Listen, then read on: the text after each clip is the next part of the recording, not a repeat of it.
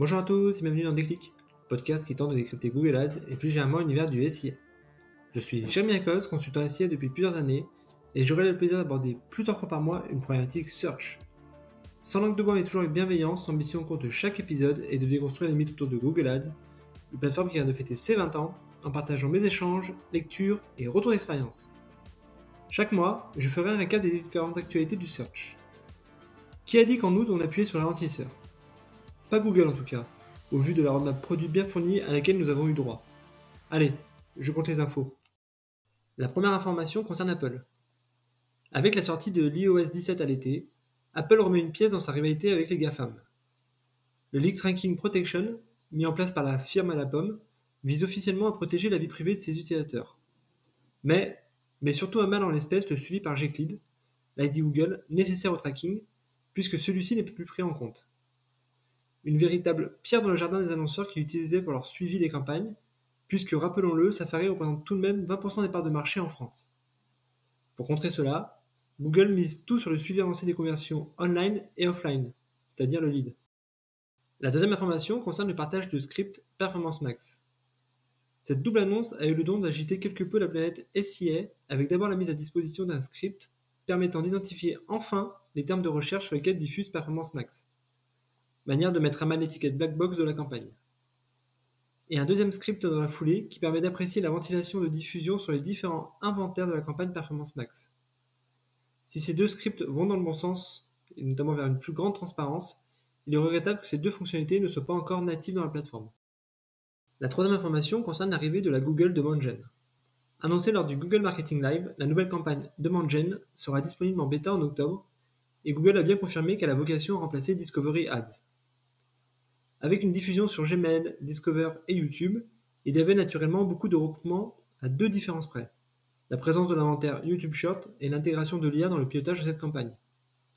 J'y vois aussi une façon intelligente pour Google de relancer un produit Discover Ads qui avait moyennement fonctionné car trop orienté Discover justement dans l'esprit des annonceurs. Google y voit en tout cas une arme pour contrer les réseaux sociaux puisqu'il incite les annonceurs à utiliser leur créa.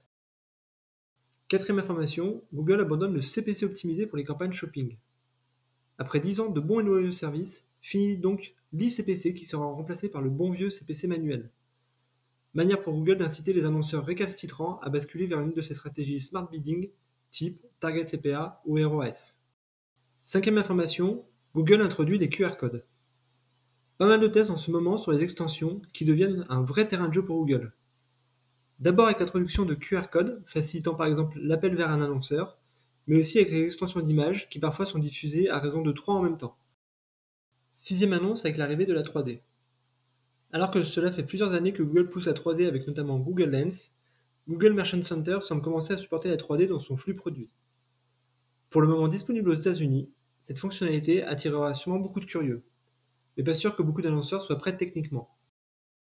Septième information, le service client Google deviendrait payant.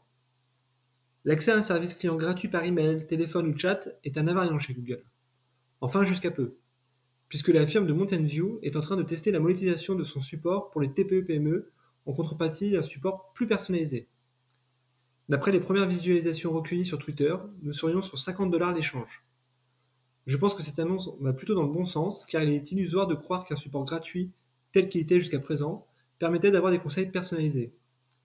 C'est d'ailleurs l'un des motifs de plainte les plus récurrents et l'onglet recommandations fait largement le job.